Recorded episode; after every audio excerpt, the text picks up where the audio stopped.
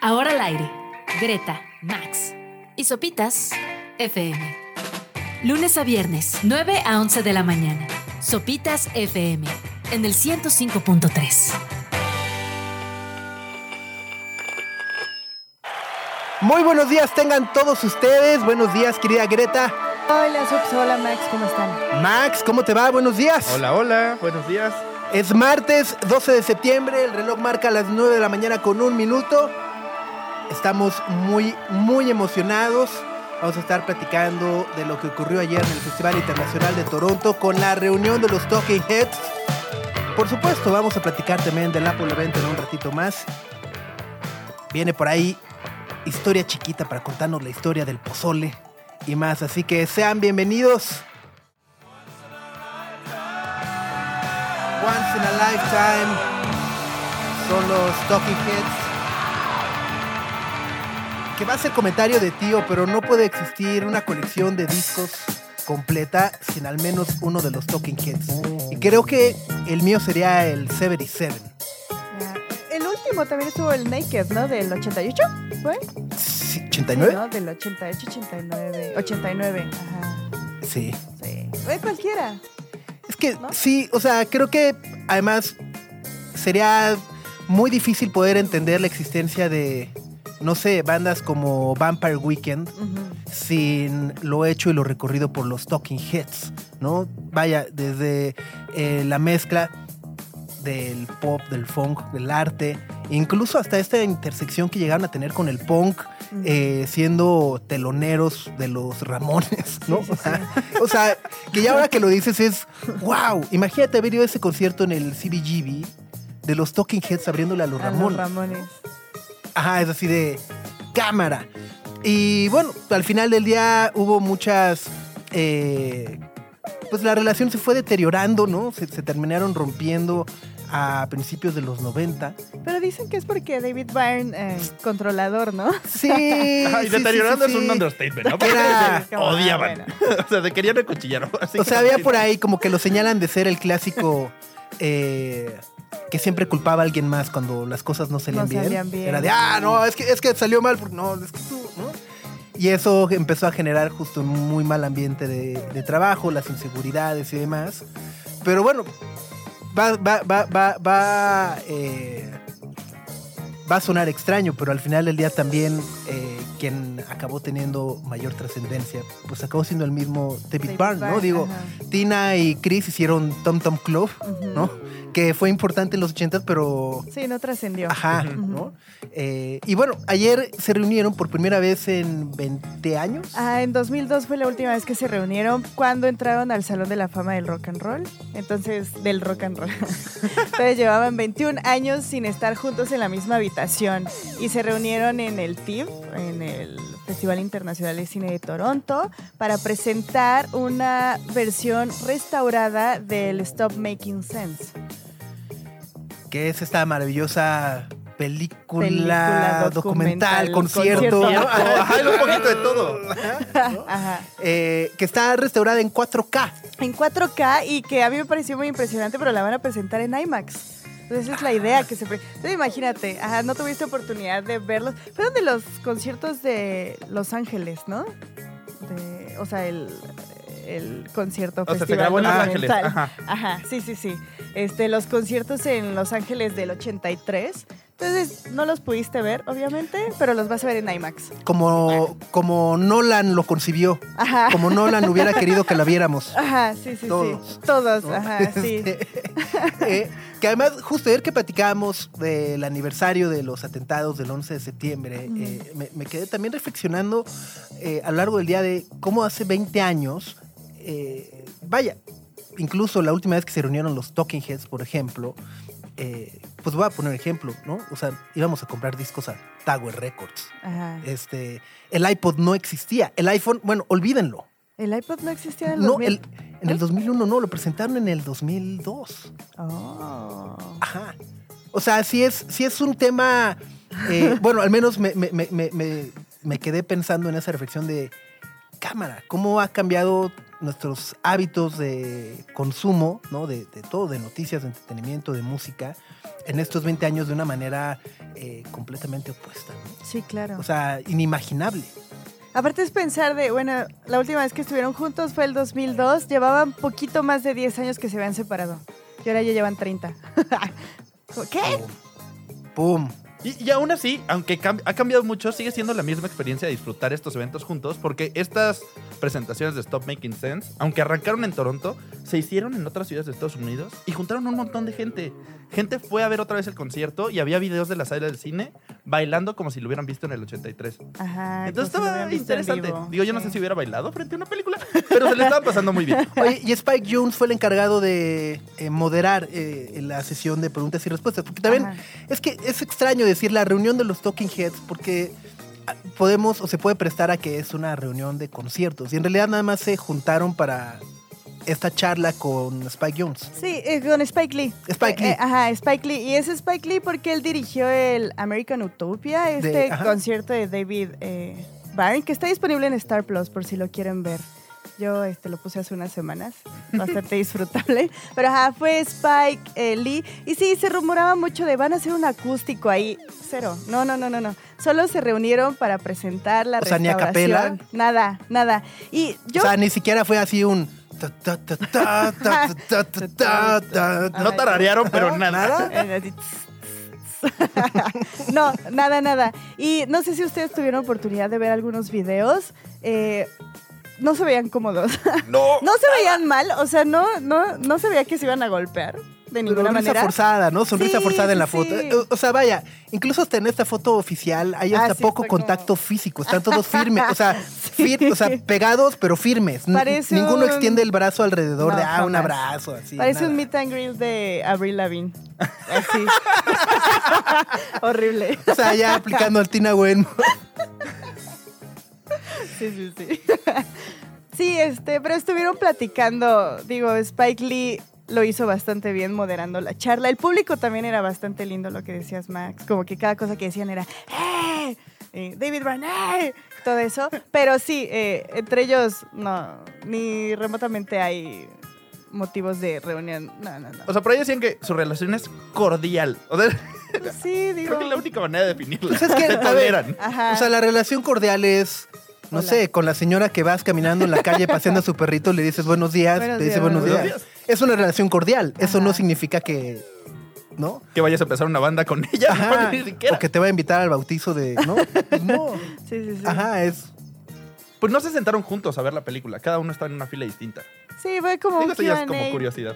Pero Ajá, previo a la presentación. Eh, estuvo bien. Pero este. Pero sí, digo, fue importante verlos juntos otra vez. Es lindo. eh, el stop O no, o también se acaba la ilusión, ¿no?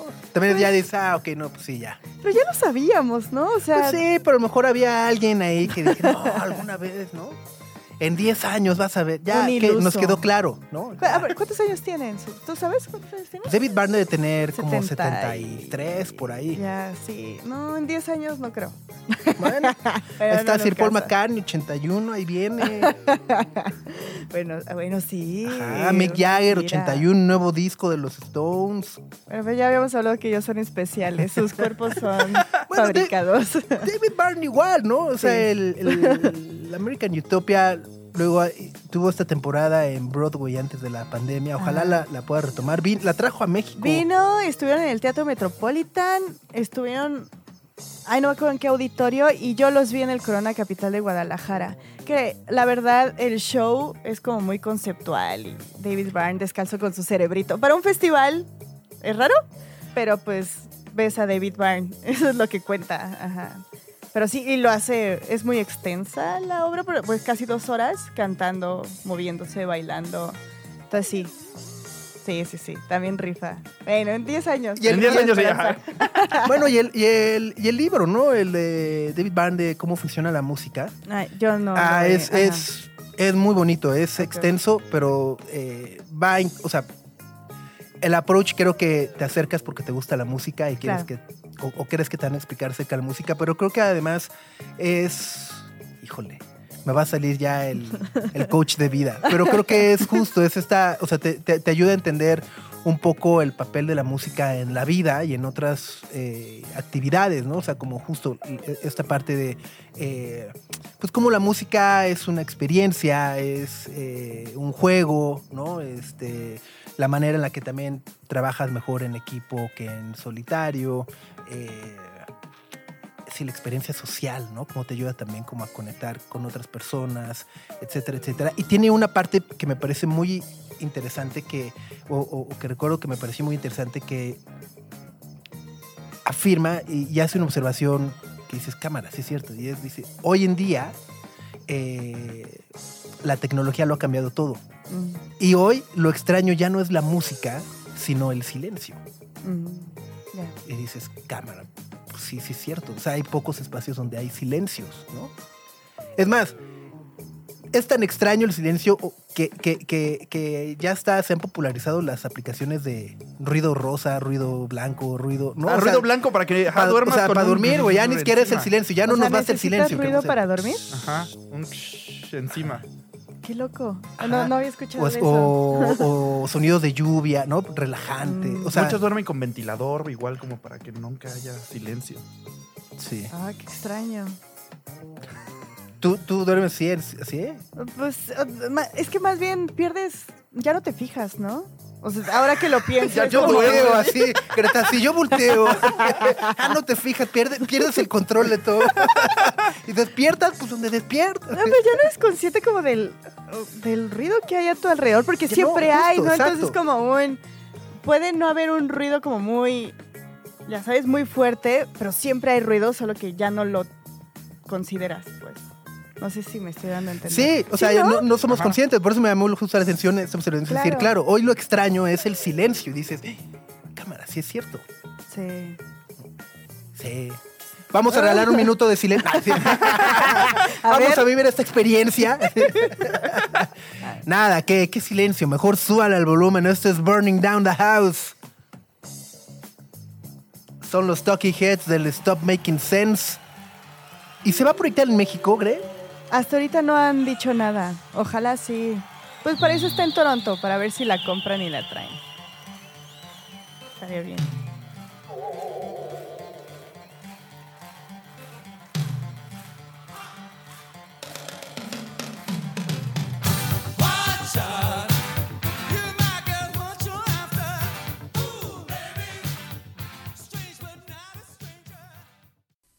Greta, Max y Sopitas en el 105.3 FM.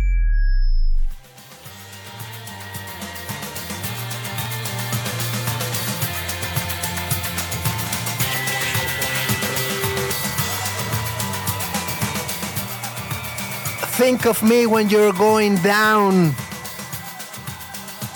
Es lo que dice esta canción de los Doves. Que cierra además como con esta. Ajá, muy Batucada y así. African Safari, ¿no? Así. Muy George de la Selva. Donkey Kong. que Caipiriñas, ¿no? Así, de- con, con tragos con paragüitas. Así. Con sombrillitas, sí, sí, sí.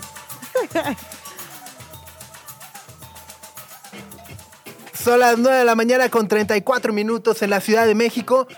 Y nos da muchísimo gusto saludarte de nueva cuenta. Sari, arroba historia chiquita. Creadora, historiadora, maestra. Artista visual y también a veces este vendo peluchitos los domingos. ¿De qué? ¿De, en verdad de sí. personajes eh, así tejidos? ¿Los ¿Es en tejes tú? No, no, no, Ah. o sea, como de conejitos y cosas así, Hello Kitty, eso me gusta vender peluchines, sí. ¿Y de dónde los compras? Pues Me voy al centro, justo ayer fui al centro a Ajá. comprar y encontré unos peluches también de López Obrador, no sabía que existen peluches. Claro. Ah, Pero Sí. de plástico y con su eh, uniforme de o de la CFE o de béisbol, yo no o sea, una había especie como de. Simi, pero... Exacto, pero López Obradorista. Eh, hasta tiene su gallito, ¿no? Sí, sí, y sus dientecitos. Y los, Los dientes, sí, sí, sí. dientecitos. Quítate el mocosquillas. Aún lo viene por ti. Sí, doctor Simi ya, o sea... sí, prepárate. tienen la competencia. Sí, ¿no? pues, pues hoy, hoy la verdad es que estoy muy contenta. Vengo a platicarles un tema que este sí fue una petición especial Sí. de ustedes y me dio mucho gusto porque cuando me piden temas me emociono más porque siento que tienen más ganas de escucharme. De acuerdo, personas. sí. Y es que además, eh, justo el viernes es eh, 15 de septiembre, se celebra eh, la noche del Día del Grito de Independencia. Y es el día en el que, aceptémoslo, así como en Navidad todo el mundo saca los romeritos y el bacalao y así, el 15 todo el mundo saca los sopes y el pozole y los antojitos mexicanos y, y demás. La pancita. Uf. Ay, Pancita o pozole. Hijo de pancita. Sí, no, pancita. Pozole y sin duda. no, no esperaba no, que. La panza- no, la pancita, pancita. gana por Ay, yo, yo soy Team Pozole también. Pero, a ver, pero he de confesar, hace mucho que no como pancita. Pancita. Es que no hay buena, ¿no? Así que traigan acá su, su libro que le llaman, ¿no? Es difícil. Es difícil libro. encontrar buenos lugares. Tiene que estar bien lavada. Sí, además, sí, sí. porque si no, hasta una Está enfermedad por ahí. ahí. Sí, pero bueno, vamos Según a yo, esa platicar. es una señal. Si la tienen que lavar bien es porque no se debería de comer. Todo se tiene que lavar bien. Sí, todo se tiene que lavar bien. Aunque no te lo comas así. no Pero importa. bueno, recordando un poco, sí, el viernes se, sala- se celebra el Día de la Independencia. Nada más me gustaría hacer una acotación de que hoy también se celebra la invasión al castillo. Bueno, no se celebra, se Se conmemora. La, la- eh, la invasión al castillo de Chapultepec y además también hoy es Día del Historiador. Ah, Ah, felicidades. felicidades. En Felicidades. México, en. México. Entonces, es una semana muy histórica. Y bueno, mañana es el Día de los Niños Héroes, ¿no? Exacto, sí, es que la batalla del castillo de Chapultepec fue Empieza el de- martes el- y empezó el miércoles. Exacto, Duró- en la madrugada del 12 de septiembre hasta el 13 de septiembre, entonces se le recuerda a esta Oye, fecha. A ver, es que ya, o sea, no, no, no venías preparada, pero ya que entramos en ese tema, luego también está como el, el- esta versión que eh, de alguna u otra manera cuestiona los hechos de... ¿Cómo lo haces súper propio? De que no existen, no existen. No, ¿no? Así, Juan ya se cayó, se aventó. Estaban borrachos. o cuando ajá. dice, estaban O sea, borrachos. yo luego he subido ahí al castillo y digo, no, pues sí, sí está alto, ¿no? Bueno, La neta, no. Eh, eh, Es, es como un debate igual que el del Pipila con, en el 15 Claro. de septiembre. Por ejemplo, hay un debate muy grande entre dos historiadores sobre la- el Pipila y sobre si en verdad existió. Y pues hay muchos que dicen que sí, hay muchos que dicen que no. Lo, lo de los niños héroes, hay muchos también que dicen que, o sea, que sí hubieran una serie de, de personas que lucharon evidentemente en la batalla del castillo, pero que más bien pues es una creación de un cuerpo de personas a las cuales hay que glorificar para poder recordar mucho mejor esta Ay. fecha. Es que qué... O sea, a mí me, me cuesta mucho trabajo y me parece gacho, o sea, me parece, a ver, interesante, pero al mismo tiempo gacho el cuestionar la historia y decir no, Sí. ¿no? Porque al mismo, me- lo pongo en, en perspectiva, me imagino, en 50 años con el tema de las vacunas, ¿no? Para decir, no, pues había unos güeyes que dicen que no se vacunaran, ¿no? Este, que, no, es como, bro, espérense. Pues siento que estás como en este momento como Lisa Simpson cuando descubre lo de Jeremiah Springfield. Jeremiah Springfield, exacto. Y al espero, final- espero no soñar con Juan de la... Pero al final, Lisa también entiende que pues es parte de algo más grande que es a lo que venimos a hablar del peso pozole, que tiene que ver con la mexicaneidad, ¿no? La identidad mexicana y todo lo relativo a este mestizaje, ¿no? Ok. Y luego, bueno, justo nos vas a platicar de la historia del pozole. Exacto. Pero antes de empezar, y ya, o sea, quiero un poco contar cómo surgió esta petición. ¿no? Sí. Ayer que estábamos platicando, Ajá. fue de, "Ah, el pozole, sí. ¿Cómo se habrá inventado el pozole? Y aquí entonces fue Ma- Max, tiene una hipótesis que por favor compártela. O sea, antes de, de saber la verdadera historia, ajá, Max dijo, uy, es una historia bien sangrienta. Dije, según yo es medio sangriento el asunto. Tiene pedazos de Tlaxcalteca, eh, según una Eh, historia ahí, pues, por ahí una pues, historia O sea, curiosa. no tiene pedazos de Tlaxcalteca, Ya no. tiene más, más historias Ok. atrás. Pero sí, pues sí, sí hay piernita de persona en, el caldito del Pero pozole. eso lo escribieron los españoles, ¿no? No era como, no es como parte de esto de hacernos ver salvajes. Eh, vamos ¿Puede para ser? allá, vamos para allá, Sí, sí, sí. vamos para allá. Pero antes, antes me gustaría recapitular algunas cosas sobre el pozole actual. Ajá. Y es que hay más de 20 variedades de pozole Y usualmente conocemos las tres más grandes que tienen los colores de la bandera, el verde, el blanco y el rojo, ¿no? El verde que tiene pipián y que es de guerrero y que a veces se le pone huevo y sardina. ¿Huevo? Sí, huevo. En Guerrero se le pone huevo. Hay un lugar, Casa Licha, Ajá. no es anuncio, no está patrocinado. Allá por Iztapalapa, muy Sí, rico, muy hacen rico. pozole guerrerense, pozole verde y le ponen sardina y huevo al si tú quieres lo puedes wow. pedir. Y no se le pone ni lechuga ni rábano, solo cebolla y orégano. Ok.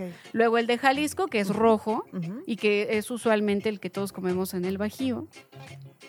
Y luego está el blanco, que es del centro del país. Ok. Ojo, que el pozole que comemos hoy es obviamente producto de todo este mestizaje, porque la cebolla venía con los europeos, el orégano venía con los europeos, la lechuga venía con los europeos y el rábano también venía. O sea, todo eso que se le agrega no es oriundo de México. O sea, nosotros pusimos la carnita. Y pues ni eso. ¿Literal? Pues ni eso, porque en realidad antes no se le pon- antes se le ponía, como no habían cerdos en América, lo que se le ponía era la carne de un re- roedor. Entonces se comía con carnita de un roedor. Ahora vamos a la pregunta inicial. ¿Era caldito de tlaxcalteca o no? Así que, primero, hay que considerar que el pozole está hecho con un maíz que a todos nos gusta en esta época, que es el maíz cacahuacintle Ajá. que es un maíz gordito, tiernito, El que se abre como que no. delicioso. Que también ayer Greta hacía la aclaración. Decía, no, a ver, no es garbanzo, es maíz. Es maíz. Es que Max pensaba que era garbanzo y lo descubrió a los 29 años. ¿Cómo crees que pensabas Pues que como era que nunca garbanzo, pregunté y dije como parece garbanzo y ya. Ahora, a como vamos, me gustaría que Max nos prepare un pozole así con Sí. tlaxcalteca, garbanzo, así. Castigo. Estoy seguro que más de uno también pensaba que era garbanzo. Alguien ahorita le acaba de hacer como... No, no lo creo. Yo, yo, yo sí quiero ver si alguien por ahí se comunica a través de las redes y dice, yo sí creía que era garbanzo porque, mm, no sé, que- querría cuestionar el pasaporte de esas personas. Si alguna vez comió consomé. Eh, exacto. ¿De verdad no te diste cuenta? Pero bueno, Pero, entonces el pozole aparece en muchos lados y se va a remontar hasta el México prehispánico, antes de la llegada de los españoles y de acuerdo con algunos historiadores y periodistas como por ejemplo Laura Ibarra, quien escribe en una columna, dice que se solía hacerse con un cacho de carne, usualmente este, este roedor llamado tepescuintle, que es un roedor típico del continente americano y obviamente este platillo se hacía durante los rituales de Jipetotec. ¿Ustedes saben quién es Jipetotec? ¿No? ¿Dónde Ok. está? Jipetotec es, ¿Dónde el- queda? es un dios que representa la deidad de la vida y la muerte y se representa como un dios desollado. Ay, qué bravo. Es el dios de la agricultura y la Portada del nuevo disco de Ghost. es un dios rojo. Entonces, e- es, normalmente durante los rituales de Jipetotec que se hace este platillo. Y obviamente la receta era mucho más simple. Hoy ya está súper, súper modificada. Eh, y la fiesta era la Tlacaxipehualistli, una celebración conocida como la desolladura de los hombres. Y se hacía para cele- celebrar sacrificando y desollando a cautivos y esclavos de las guerras, de las guerras floridas. ¿Ok? Entonces, un guerrero capturaba a un enemigo que era considerado su igual en el rango de campo de batalla y se le hacía una incisión en el tórax, se sacaba el corazón en el templo mayor y luego rodaba el cuerpo por la escalinata del templo y más tarde se preparaba ese cuerpo de esa persona, así la cortaban, la piernita, el codito, el, de- todo el dedito gordo. así. y se hacía en un caldo con agua con este maíz cacahuacintle y se repartía entre la gente. Ay. Y había quien decía, no, a mí no me gustan las mollejas. Así, así como ahora. Ay, no, me pusieron el hígado, mamá. A mí no, guácala. Guárdame un A- muslo. a- a- ayer platicando con mi mamá, me- me- mi mamá también es historiadora, me, me decía, yo recuerdo muy bien en una conferencia, pero yo no encontré estas fuentes, así que fuente mi mamá. Este, este, me decía, yo recuerdo muy bien en una conferencia entre más historiadores que al parecer, la, o sea, como que los mejores cortes de esa persona se repartían entre los grandes y Claro, nobles ajá. y ya lo feito pues se repartía a los demás, las vísceras, que a mí me gustan las vísceras, la verdad. Sí, Pero pues este las vísceras Las pues, uñas. era lo, Ah. y era lo que se repartía a la gente que pues no era de tan rango alto. Te va un taco de uña. Entonces, De ahorita decía, decían por acá, este, ay, pero esto es un invento de los españoles. Mm, Sí, no. Ah, ok. Se menciona en una de las crónicas, que es la crónica de eh, la historia general de las cosas de la Nueva España, de Bernardino de Sagún, y él dice, cocían aquella carne con maíz y daban a cada uno un pedazo de aquella carne en una escudilla con su caldo y su maíz cocido, y a aquella sopa se le llamaba tlacatlaoyi, que significa maíz del hombre. Entonces Literal. sí, se Ajá. menciona en las fuentes, en las crónicas, este, y se cree que te- tenía que ver con esta celebración de Jipe Totec. Wow. Oye, siento que necesito, necesitamos un glosario del pozole, ¿no? O sea, de todos los nombres, personajes y situaciones que nos has platicado. Pues sí, pero así como por ejemplo está este e- esto del pozole y su relación con Jipe Totec y las fiestas, también este mm, por ejemplo, hay platillos que son muy típicos de septiembre y que en realidad hay mucho cuestionamiento por parte de la comunidad historiadora que en realidad pues no es cierto. Por ejemplo, el chile en nogada. Que dicen, ay, es que fue por el festejo de la llegada Agustín de Agustín de Iturbide, le Iturbide". gustaba, a él le gustaba capeado, ¿eh? Casi, casi, casi, casi. Y en realidad, al parecer, las fechas como que no cuadran. Y en realidad, este, el chile en nogada, pues no. O sea, sí existía un tipo de chile relleno que más bien se comía como una manera de postre desde antes, desde el siglo XVIII. Por tanto, no fue un invento. Pero bueno, esa es otra historia. Y regresando un poco al pozole, que eso es lo que nos compete, también hay que tomar en cuenta que comemos pozole en septiembre. Porque esa fue una pregunta que yo ayer, después de que ustedes me, la, me la hicieron, dije, bueno, pero ¿por qué pozole en septiembre? ¿No? Sí, Debe Sí, de ajá, haber ¿por qué lo agarramos para esta fecha? Ajá. Bueno, resulta que es en esta fecha donde tenemos la cosecha del maíz cacahuacintle. Y es por eso que se come el pozole. Oh. ¿Y cómo le hace casa a Toño en enero? Yo iba a decir hace rato casatoño, pero no sabía si podía decir casatoño. Pero Yo voy a decir don't quote me, pero es overrated. bien, estoy de acuerdo. Somos de la misma, del, del mismo bando. A mí tampoco me gusta, lo siento mucho.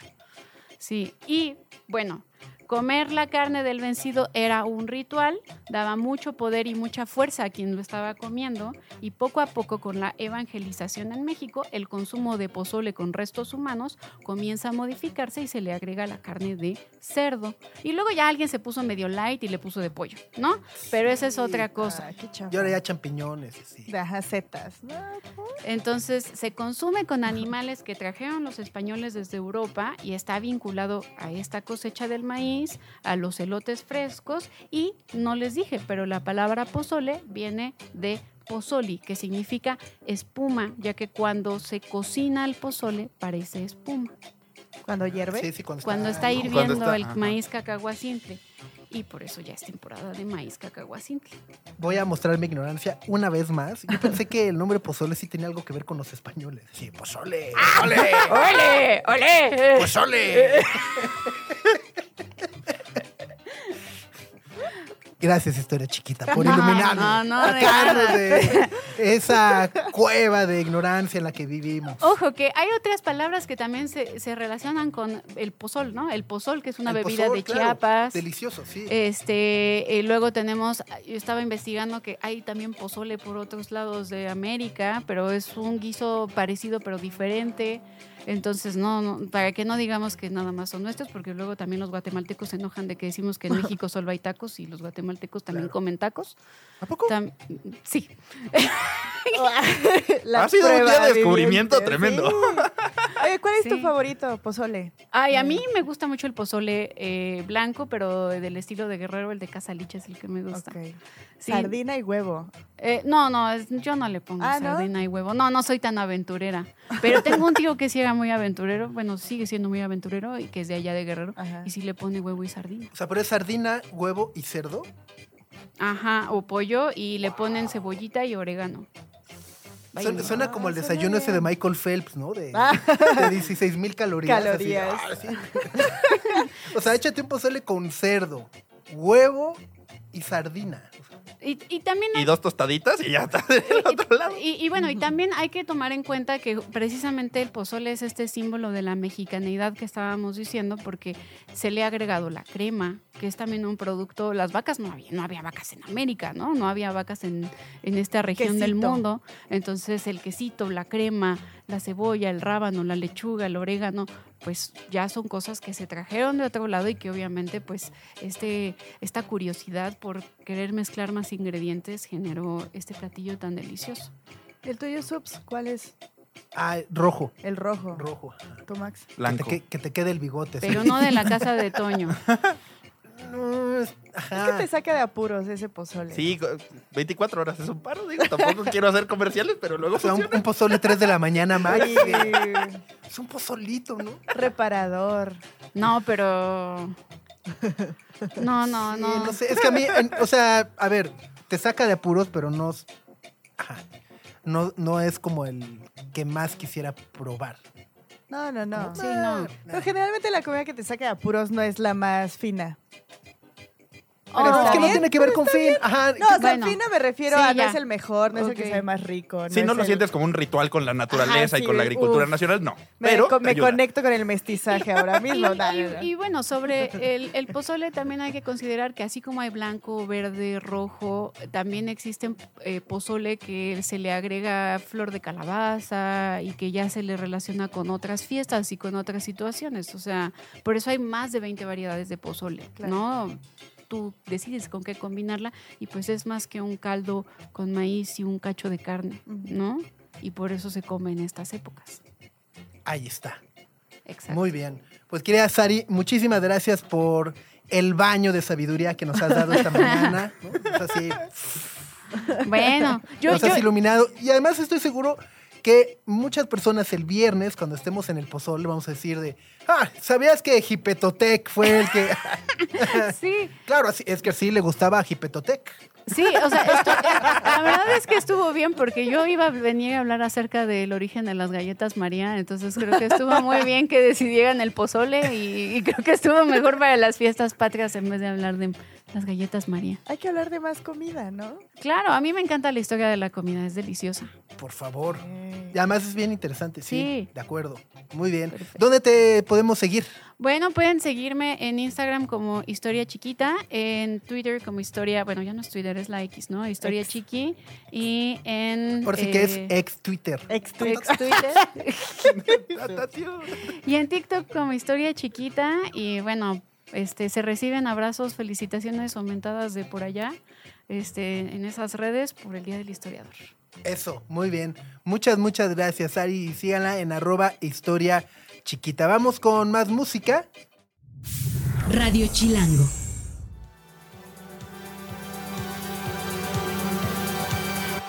La canción es de los Chemical Brothers, acompañados por Beck de su álbum Born in the Echoes. Es Wide Open a las 10 de la mañana con dos minutos en este martes 12 de septiembre. Teníamos muchas cosas que platicar. Ya cotorreamos la reunión de los Talking Heads en el Festival de Toronto. Conocimos la historia del pozole. Pero ayer por la noche también hubo un evento muy esperado por muchos y entre los cuales nos incluimos, que desgraciadamente no pudimos ir. sí. Y me refiero al concierto de Mitski en el Teatro de la Ciudad. Quien sí tuvo la fortuna de ir es nuestro querido Álvaro Cortés, eh, colaborador en sopitas.com y uno de los grandes cronistas de conciertos que hay en este país. Querido Alvarito, ¿cómo estás? Buenos días. Hola, ¿qué tal, Sub? Buenos días, Greta, Max, ¿qué tal? Buenos días. Oye, Pues sí, como... ¿qué Ah, tal dime. Qué afortunado, te envidiamos, maldito. maldito perro que fuiste a ver a Mitski ayer. Pues sí, porque, bueno, yo realmente tengo que aceptar y creo que aquí me van a linchar varios de los que están escuchando. Ya no, ay, Conozco a, conozco a Mitski, pero realmente no soy un fan, fan, al menos no un fan como al grado de, la, de muchas de las personas que fueron ayer a- al Teatro de la Ciudad. Y bueno, pues solamente hasta que estuve ahí, pues ya vi lo realmente importante que, que fue ese concierto, que bueno, en cuestión de días fue un sold out completo y, y toda la gente ahí queriendo entrar, queriendo ver qué pasaba, porque sí había mucha gente afuera, incluso se quedó afuera escuchando y todo. Órale. Oye, Alvarito, eh, leí tu reseña, me gustó eh, muchísimo. Y hablabas de que era ensordecedor la respuesta del público cuando empezó a tocar algunos, tocó poquitos hits de los de antes, pero en realidad fue un concierto para presentar el The Land is Inhospitable and So We Are. Sí, este, como ayer dijo Sopitas, es, fue y no fue realmente una presentación, porque cuando se presenta oficialmente un disco, pues uno tiene la idea de que va a ser eh, lo más fiel al, disco, a la grabación. Entonces, pues lo que hizo fue presentarse de manera completamente acústica, que es, bueno, ya una versión acústica ya es hasta que terminas de escuchar el disco, ya es como un lado B, ¿no? Entonces, pues eh, creo que fue un poco, eso fue lo, especial de la presentación de ayer. Y pues sí, lo que dices, eh, en YouTube ahorita ya hay muchas versiones de, de las nuevas canciones, ya tiene por ahí unas tres o cuatro, incluso en los videos explica el significado de las canciones, cómo las compuso y todo eso. Y, y así pues la gente pues más o menos medio aceptó las canciones. Pues bueno, obviamente son fans, entonces no había muchas quejas, pero ya terminó de eh, tocar todo el nuevo disco, inmediatamente después se empezó, soltó pocas canciones de, su repertorio, unas cuatro o cinco, pero sí hay que saber completamente la diferencia de, entre un material que, que apenas va conociendo la gente y, y pues sí, lo que, lo que puse ahí, que fue completamente ensordecedor. Yo a una escala un poco menor, pero sí lo comparo con la que eh, Sopitas dijo respecto a Taylor Swift en el Foro Sol, e incluso la, la, gente que estaba a mi lado pues se, se, tapaba los oídos porque sí, no eran gritos normales, eran gritos completamente, pues sí, que te lastimaban el tímpano, pero pues bueno. Eufóricos. Pues, de emoción. Como eufóricos, sí, completamente eufóricos. Oye, y además, justo, creo que el teatro de la ciudad es un espacio eh, muy, muy particular, ¿no? Eh, es, es, chiquito, por ahí las cortinas de terciopelo, los asientos, ¿no? Y, lo que platicamos es que se antojaba mucho ese escenario para un concierto de esa naturaleza de Mitski. Es decir, ella era, perdón, eran ella, vi por ahí algunas fotos que traía el contrabajo y tan tan eran, había pocos elementos sobre el escenario. Eran estas canciones del nuevo disco que obviamente pues también los que pudieron ir fueron los afortunados en poderlo escuchar antes de que saliera. Y, por supuesto, ya decías, ¿no? La duda era qué tan generosa iba a ser con los éxitos y bueno, pues, tocó tres, cuatro. Pero en general, eh, creo que la experiencia de poderla ver en el Teatro de la Ciudad y en ese escenario, pues es única, ¿no? Sí, creo que el Teatro de la Ciudad, pues sí, es de esos espacios muy especiales en la Ciudad de México. Y por eso, eh, pues ya no era necesario ningún otro aditamento en el escenario. Ya simplemente era guitarra, ella y un contrabajo y punto. Pues todo el espacio, como lo describes, pues sí, no, no necesita más como para ser muy especial el, el evento. Entonces, pues sí, simplemente fue esto. Y, y, pues sí, por lo que vi de la gente, pues salió más que satisfecha, a pesar de que fue máximo hora, hora y cuarto de, de concierto. Fue realmente muy, muy corto. Oye, Álvaro, y aprovechando que tú ya escuchaste ahora sí el disco completo antes que nadie que se estrena este fin de semana, además de los tres sencillos, ¿hay alguna ahí que tengamos que irle echando un ojo? Así de, ¿esta rol está chida? Pues me parece, eh, por lo que oí, bueno, obviamente siendo una versión acústica, pues sí le quita toda la potencia que puede tener ya una versión con batería, guitarra eléctrica y todas las, las eh, orquestaciones las canciones de Mitski, pero creo que en especial las dos últimas me gustaron. Una que se llama I'm Your Man y la última que se me olvidó realmente cómo se llama, pero sí, en general, pues creo que aunque lo que se escuchó ayer fueron versiones completamente desnudas de, de un trabajo, pues creo que sí pinta, pinta para ser muy buena. Oye, eh, ya hay una parte de la crónica que publicas en sopitas.com que nos llamó mucho la atención, nos, da risa. Era eh, si ese momento en, el que la gente gritaba, Mitski, hermana, ya eres mexicana. Sí, no sé.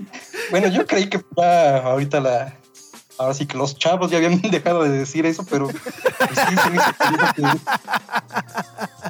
Sí, en los conciertos obviamente ya son las personas un poco más de nuestra rodada que se sacan eso. De chiquitibona la vi un bomba, pero también los de mí, pues, pues me hizo curioso que, que lo dijeran, iban con sus doctor Simis, sus porras, no sé. Fue un evento creo que, que muy emotivo para los realmente muy, muy fans de Mitski. Buenísimo. Oye, y Mitski, en general, ¿cómo se veía sobre el escenario? Porque vaya, es una artista que sabemos es un tanto tímida. Ella misma ha confesado que, le, que, que- que a momentos puede llegarse a sentir incómoda justo ante unas muestras tan claras como de afecto y de admiración y además como que me siento muy incómoda con la fama. Eh, entonces, ¿cómo, cómo percibía, cómo, cómo lo recibía ella? ¿no? O sea, ante tanta Pues euforia. cre- cre- creo que sí se, se vio muy abrumada por todo el, el recibimiento. Sí, pues eh, se agachaba, era, pues sí, casi todo el tiempo con la mirada abajo y ya, pues obviamente cuando ya entra en calor con la música y todo eso, pues ya empieza en una forma más teatral.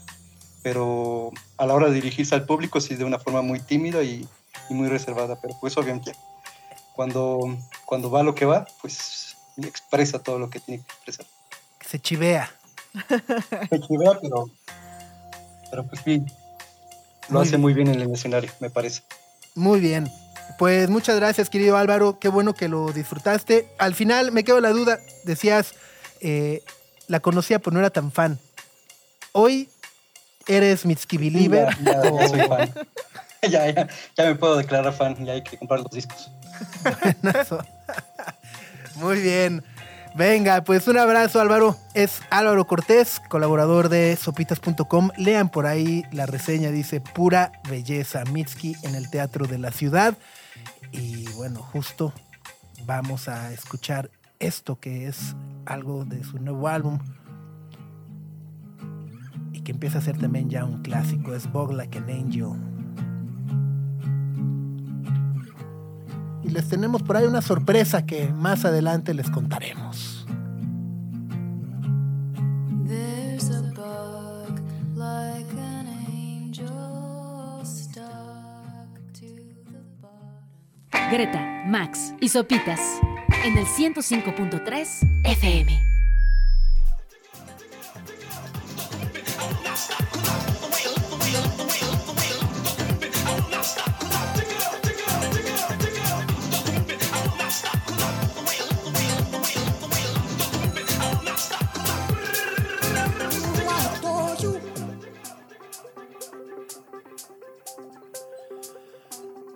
Es Fred Again con Obong Yayar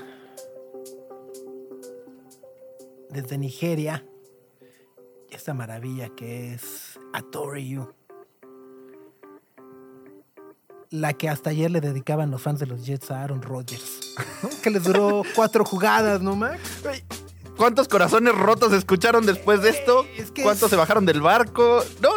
O sea, a ver, hablamos un poco para, para entender o para explicar eh, la magnitud de la lesión de Aaron Rodgers. Hablamos de los Jets de Nueva York, un equipo que no ha ganado más que un Super Bowl hace 50 años. ¿Y el Super Bowl 1? ¿El Sí, 2? o sea, ¿El con 3? Joe Uno de esos. ¿no? Ajá. Con Joe Namath, ¿no? Este, que vaya, Joe Namath tiene 80 años hoy en día, ¿no? O sea, imagínense que ganó un Super Bowl pues ya hace... Hay muchos años. ¿no? Eh, y bueno, la última década o sí, los últimos 20 años han estado inmiscuidos ahí tratando de armar un equipo competitivo, no les funciona, no les funciona, no les funciona. Y de cara a esta temporada parecía que lo único que les faltaba era un coreback decente. ¿no? Tienen una de las mejores defensivas de la liga, tienen un par de grandísimos corredores, buenos receptores. Y la línea ofensiva decía, bueno, no es la mejor, pero con que aguante un par de guamazos el coreback, la libramos. Corte A, entra Aaron Rodgers, una de las leyendas recientes de la NFL, ganador del Super Bowl con los empacadores de Green Bay, y una de las historias, yo me atrevería a decir, probablemente la historia más interesante de la postemporada, ¿no? Eh, se iba a retirar, se iba a ir a los Raiders, se iba a quedar en Green Bay. Eh, su contrato era muy generoso, tenía tres años, un contrato por las próximas tres temporadas y 100 millones de dólares garantizados, ¿no? Entonces, como que tampoco era como, "Ay, Ajá, por lana no le urgía. ¿no? Se fue a un retiro de oscuridad, ¿no? Ajá, le gustan estas cosas Le del gustan estas silencio cosas y de en que se fue un mes acá a conocerse a sí mismo. Ajá. Ha confesado que ha usado la ayahuasca para relajarse, desconectarse, ¿no? Eh, y cuando llegó el momento de tomar una decisión de en qué equipo iba a jugar esta temporada, dijo, me voy a ir a un retiro de oscuridad. Y se fue a un retiro donde literalmente te sumerges en una cueva oscura. O sea, es un departamento en metros de profundidad, donde no hay luz, no hay nada, no, no ves nada. Y estuvo ahí cuatro días. Por ahí, o sea, casi una semana. Es mucho tiempo. Es mucho tiempo para estar en la oscuridad sin nada que hacer. ¿no? O sea, ¿no, ¿no haces nada? No, ¿Solo estás contigo mismo y la oscuridad? Y tus demonios, exacto. Ajá. decidiendo "Chin, en qué equipo voy a jugar la próxima temporada. Entonces sale del retiro de la oscuridad y dice los Jets de Nueva York. Los Jets de Nueva York le pagan o le dan un contrato por dos años y 75 millones de dólares. Y finalmente llega el día del debut. Todo el mundo empieza a poner a los Jets como, ojo con los Jets, pueden ser favoritos, pueden ser favoritos, van a ser el caballo negro, pueden dar la sorpresa. Lunes en la noche. 11 de septiembre en Nueva York, Ajá, o sea, era el evento Era- estrella. Estadio lleno. Salió con la sale bandera de Aaron Rodgers corriendo, luces apagadas en el estadio, sale corriendo con la bandera de los Estados Unidos, de 9-11, Remember, Never Forget. Ah, Aaron Rodgers. ah. Cuatro jugadas. Le pegan. Y aparte le pegaron tan duro. Ah, La neta no le pega duro, fue mala pata. Pero eh, parte del golpe hace que la mecánica de su pie se atore con el pasto y se rompe el tendón de Aquiles. Y se ve. Y se me bota. Y se ve. Bota, le bota toda la pantorrilla. O sea, se ve muy doloroso. Muy ¿Y la doloroso. recuperación de cuánto es? Se va a perder toda la temporada. Aproximadamente es como de 15 meses. Ah, o sea, no va. No, no es así de- Ya no va a volver a jugar. No es así como de un yesito y ya no. Y Aaron Rodgers tiene 39 años. Entonces es una Oh, posibilidad grande de que Ya no vuelve a jugar. 15 en meses de recuperación no son ligas. sencillos. Podrían no regresar. Podría no regresar, porque Ah, además no. es justo, era señalado por no tener tanta movilidad. ¿no? Vaya, es un veterano, eh, ya le han dado sus cates también, ¿no? Entonces decían, bueno, es que no tiene tanta movilidad. Y ahora Si no era una gacela. con una de por sí. lesión del tendón de Aquiles, suena dificilísimo. Lo más triste es que no completó un solo pase. No, o sea, es- Ayer, ayer Josh Allen completó más pases a los Jets, ¿no? Las intercepciones que... no pudo ser más anticlimático. Fue terrible para todos los fans. Lo, lo estaba transmitiendo Peyton Manning en este Manningcast, que es uno de los grandes corebacks de la historia del NFL también. No lo podía creer. Él dijo así de, me acabo de quedar sin nada que contarles en el partido, porque yo solo iba a hablar de Aaron Rodgers y ahora ya no tengo nada que decirles. Luego Patrick Mahomes por ahí eh, lo salvó el botón del edit en Twitter, porque lo primero que tuiteó fue, hey that man. Y luego fue de, ah, no, perdón, es, fue, hey that man. y bueno, pues justo esta mañana se confirma que Aaron Rodgers se perderá toda la temporada. Duró cuatro jugadas y pues ahí se acabarán o, se pondrán en puntos suspensivos eh, las esperanzas de los Jets para esta temporada. Y pobres de sus fans también.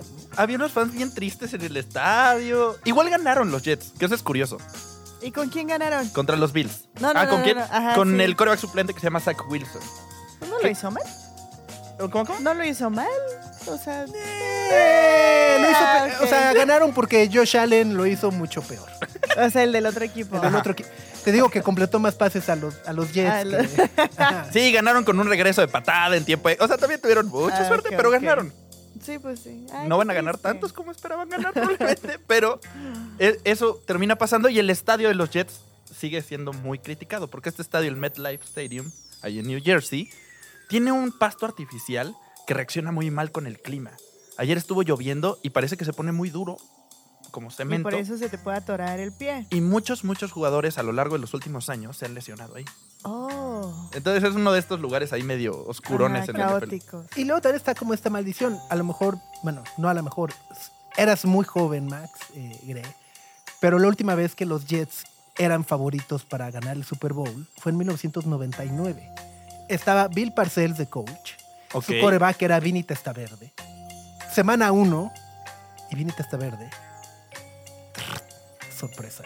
Se rompe el tendón de aquí. Es una maldición. Ajá. o sea, 15 pareciera. años ¿eh? Así de- después, ¡no! Ajá. Está ahí. Está ahí. Está ahí. Así que cuiden el tendón de aquí. Cuídense el Aquiles. Ay, sí, ay, me que sí sentí duele, re feo. sí duele, Como que duele. lo Ansias, sentí. te dio ansias. Me sí, dio sí, fuera. sí. Ay. Radio Chilango. Son las 10 de la mañana con 31 minutos y eso quiere decir que en 29 minutos, casi 28, Ajá, ay, sí. Contemos. en Cupertino, California dará inicio el Apple Event, el famoso keynote de Apple en el que se darán a conocer, bueno, pues ya sabemos, los nuevos aparatitos, Actualizaciones. los nuevos aparatitos, el nuevo iPhone, se rumora el iPhone 15. Es que además odio que ya, o sea, todo lo que era rumor y sorpresa ahora ya se sabe con, ¿no? Odio las filtraciones. ¿Sí las odias? No, a mí me dan paz. Ah, Yo, yo las odio, es como, ya llegas ahí, o sea, ya para qué lo veo, ya sé que, ¿no? Ya sabes de, ah, va a haber un iPhone no sé qué con el cable USB-C y tastas y de tal tamaño. Ah, ya me quitaron toda la sorpresa. La emoción. es como cuando te decían que te iba a traer Santa Claus. ah, ya vi que te va a traer Santa Claus. No me digas. Es como si se filtraran los ganadores de los Oscar antes de Pues los sí. Oscars. Ya, ya sentí tu dolor. es- está agachón, ¿no? Pero bueno, pues eh, es un evento que se llama Wanderlust. eh, y bueno, pues ya sé que me estoy quejando de. me estoy quejando, pero ahí les va. Pero De que se bien. filtran. ¿no? Pero bueno, ¿qué, qué, qué se va a presentar, Max? ¿O ¿Cuáles son los rumores, las expectativas y demás? Pues uno de los más esperados es el cambio de cable o bueno, de entrada en el iPhone 15, el, el que sería, y, y ya lo decías, es el USB-C. Y es muy raro emocionarse por un cable. o sea, decirlo, dices, Sí. "¿Cómo? ¿de qué estás hablando? Pero sí es emocionante, porque de cajón va a ser que se estandaricen los cables en el mundo. O sea, solo va a haber un cable. Solo va a haber Universal. esa entrada. Ah, entrada. Ajá, la entrada USB-C va a funcionar para iPhone 15 en adelante, obviamente, pero también para los teléfonos Android. Entonces, los de Android y los de iPhone ya vamos a poder abrazarnos de las manos, cantar con balar, no va a haber pleitos, nadie te va a quitar tu cable. Que, que, que eso es un poco en teoría, ¿no? Digo, Claro. o sea, en la, en la práctica a lo mejor a ver si no hay también que diga, no, es que este USB-C es un voltaje mayor y daña la batería, ¿no? Si no usas este, que es el de mi marca, Ajá. este, puedes dañar la batería de... ¿no? Este, Sí, o sea, puede haber ahí algunas cosillas complicadas, pero el, de cajón los iPhone van a despedir a este cable Lightning que se estrenó hace como 10 años. Hace 10 años. ya va a desaparecer. Ahora van a usar USB-C. Y además de que va a ser un poco más estándar, este cable pues carga más rápido que si un teléfono Sí. ahorita carga como en hora y 20. Con el USB-C carga como en una hora, poquillo menos. Ok. Que digo, son 20 minutitos de algo. También es mucho más rápido para subir archivos a la computadora. Mm. Y, y aunque todo va a depender de los candados que le pongan, este USB-C también funciona para conectarlo a cualquier computadora que quieras o a cualquier pantalla. Entonces, en teoría, podríamos conectar el iPhone a la tele y ver ahí lo que estabas viendo. De acuerdo. En teoría. Ahora, viene, viene eh, o lo que se teme mucho es justo, ¿no? El, el dolor de cabeza que es, ok, chale, pues ya tenía mi, mi cable Lighting, ahora voy a tener que comprar el cable USB-C. Y según Mark Gurman de Bloomberg, dice, ok, los nuevos iPhones van a traer el cable USB-C. Lo que uno va a tener que comprar es el mentado cuadrito para sí. conectarlo, ¿no? Entonces, ajá, o sea, si dices, ah, eh, qué bueno el cable USB, sí, necesitamos ahora comprar el maldito cuadrito de USB C. Ajá, ent- va a ser un cambio doloroso porque ahorita vamos, o sea, todos los que tenían un montón de gadgets con cable Lightning, pues van a tener que el- comprar adaptadores. O con el USB C3, ¿no? Ajá. El, otro. O sea, todo el mundo va a tener que comprar adaptadores, entonces va a ser como un paso doloroso, pero a futuro, cuando todo el mundo tenga la misma entrada o el mismo cable, pues se supone que ya no vamos a tener mil adaptadores y por lo mismo ya no vamos a tener a estar tirando tanta basura tecnológica. Mi duda, no sé si sea tonta, pero hay como un plan de en cuánto tiempo todo el mundo vamos a tener el mismo cable. Tampoco tanto. ¿No se Porque así de qué tan seguido actualizas tu teléfono. Ya han ido, a- Apple ya ha ido cambiando este USB-C. Le puso el USB-C a las iPads hace como 5 años por ahí. Ah, Luego se las puso a las MacBook. Y ha ido poquito a poquito avanzándole. Entonces se supone como en unos 2, 3 años, cada vez más teléfonos van a tener esta entrada USB-C. Los Android, sobre todo como los de alta gama, como le dicen, ajá. ya traen esa entrada. Entonces, pues poquito a poquito se verá estandarizando. Y es una entrada que empezó en la Unión Europea y pues es funcional, es rápida, o sea, es como un, buena, bonita y barata. Esa es como la idea detrás de ese USB-C. Que qué raro es emocionarse por un cable, pero tiene sus gracias. Bueno, ese es como. el- bueno, y obviamente no solamente será para el iPhone, ya decía, está para el iPad, para los audífonos, AirPods, etcétera, etcétera, ¿no? Sí, Compus. se, se espera que sea como para ya una entrada universal para todos los productos Apple, después de un pleito legal en la Unión Europea, que la Unión Europea desde 2022 obliga a todas estas compañías de tecnología que usen la misma entrada.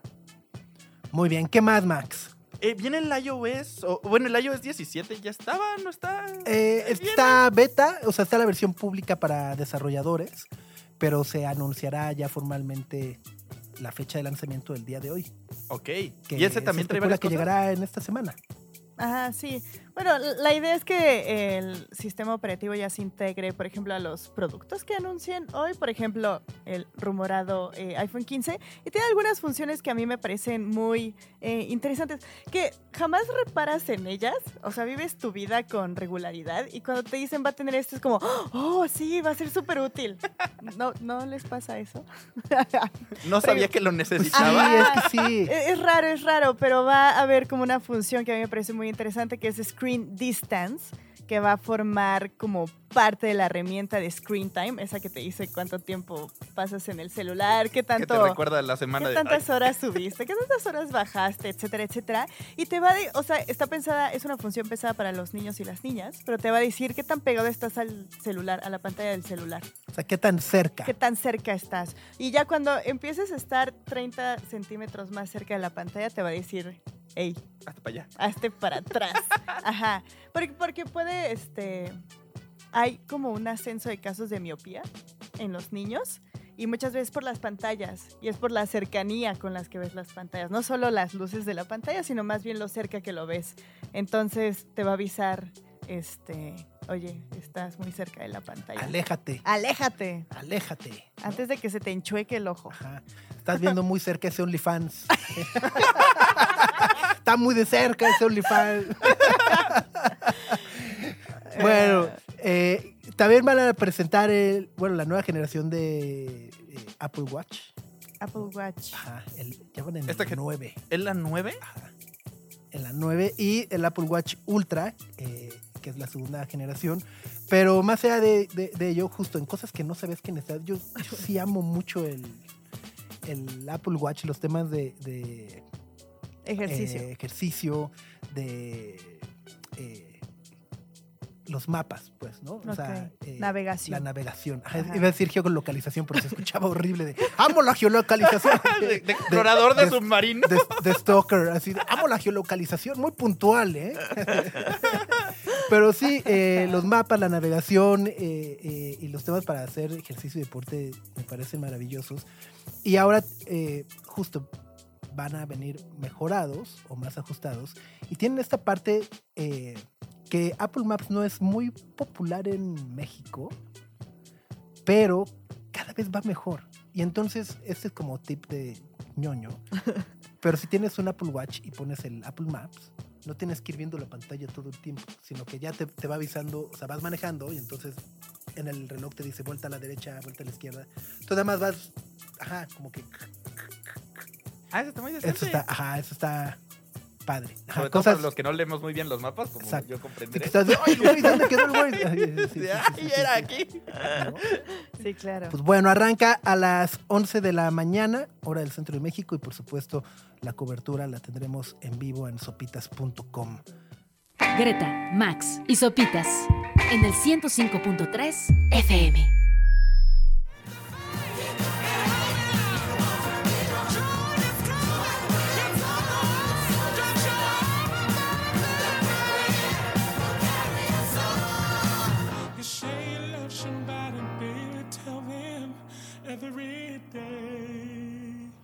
De esas que se bailan con túnicas, de un lado hacia otro, así.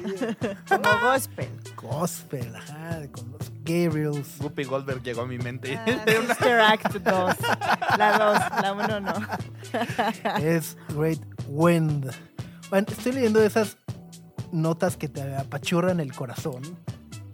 No. Y es eh, la historia de el osito Yampil. El osito Yampil, dirán, en mi vida he escuchado que se hable de él. Pero es un oso que ha sido víctima o fue víctima de la guerra entre Rusia y Ucrania. Eh, los ataques armados, bombas y demás cayeron en... eh, o sea, un proyectil cayó cerca de eh, ¿Su su jaula. De su, Ah. Estaba como en el zoológico de Ucrania. Ay, no. Y entonces sufrió, dice, una conmoción cerebral. No. No, Ajá. su- Ajá, es así de Jampil, no. ajá. Necesitamos la película. Porque ahora hubo un equipo especial que realizó una operación de rescate. Se llevaron en tren al oso a Polonia, luego a Bélgica. Ahí le dieron tratamiento médico, lo ayudaron a desestresarse. Y el zoológico de Escocia ha anunciado que lo va a adoptar.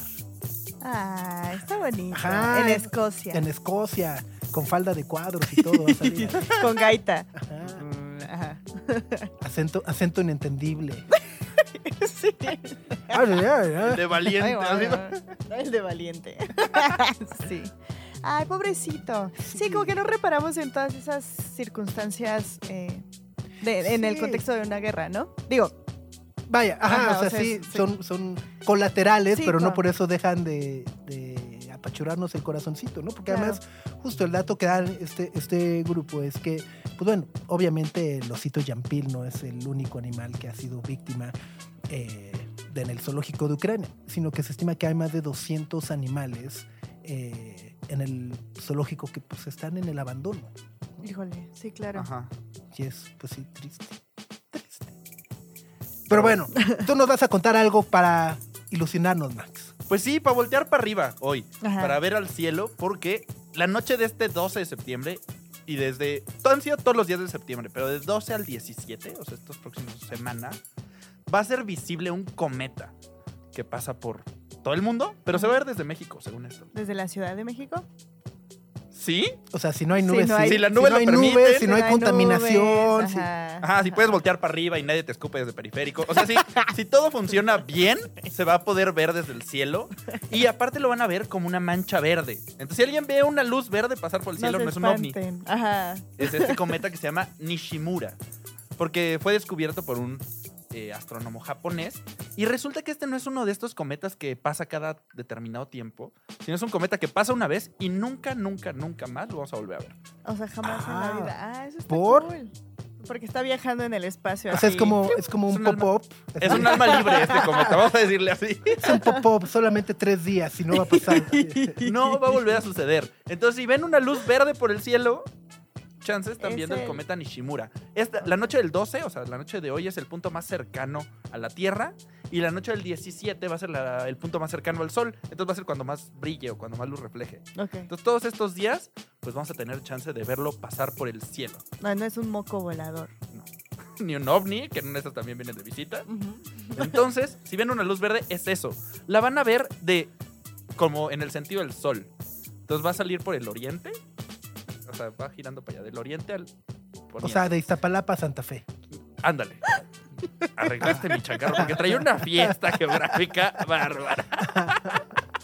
O sea, si van por viaducto, va, o sea, va del Foro Sol hacia Periférico. Ya me había enredado durísimo. Ya estaba Plaza Cédamo izquierda derecha, pero Oye, exacto. ¿Y cuándo? De hoy al 17, Ah, o sea, esta semana. esta semana. Ok. Ha estado de, o sea, ha estado cerca de la Tierra desde que empezó septiembre. Pero ahorita son los días buenos. Y, y una pregunta, perdón que te pongan aprietos, si, si te pongo en aprietos, pero ¿por qué si solo se va a ver una vez, lo podemos ver muchos días? Ah, porque va lentito. Ah. Pero lento. Ajá. Ah, Lento de- ah, desde acá de los ojos. Lento, velocidades astronómicas. Exacto. Ajá. No va a pasar así como. Ajá, si de- pasa así y es verde, si es un ovni. Atención, ciudadanos. Pues ahí está. Bueno, pues Cometa con eso nos Nishimura. despedimos. A ver, para arriba. A voltear al cielo. Exacto. Muy bien. Pues Max, nos escuchamos mañana. Nos escuchamos mañana. Bonita tarde. ¿Qué? Bye, subs, bye, Max, y muchas gracias a todos. Gracias a todos por acompañarnos. Gracias a Alejandro, Raúl, José Antonio. Por supuesto a Sari, Historia Chiquita, que nos acompañó el día de hoy. Nos antojó el pozole y nos vamos con esto de los Rolling Stones.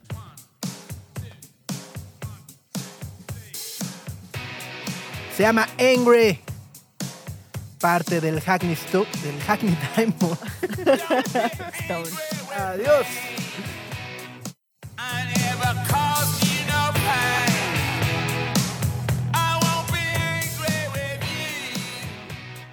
you. Nuestra atención vive en muchos sitios de manera simultánea. Ya puedes desconectarte de este. Sopitas FM. Lunes a viernes, 9 a 11 de la mañana. Radio Chilango, 105.3 FM. Radio Chilango. La radio que... Viene, viene, ¿eh?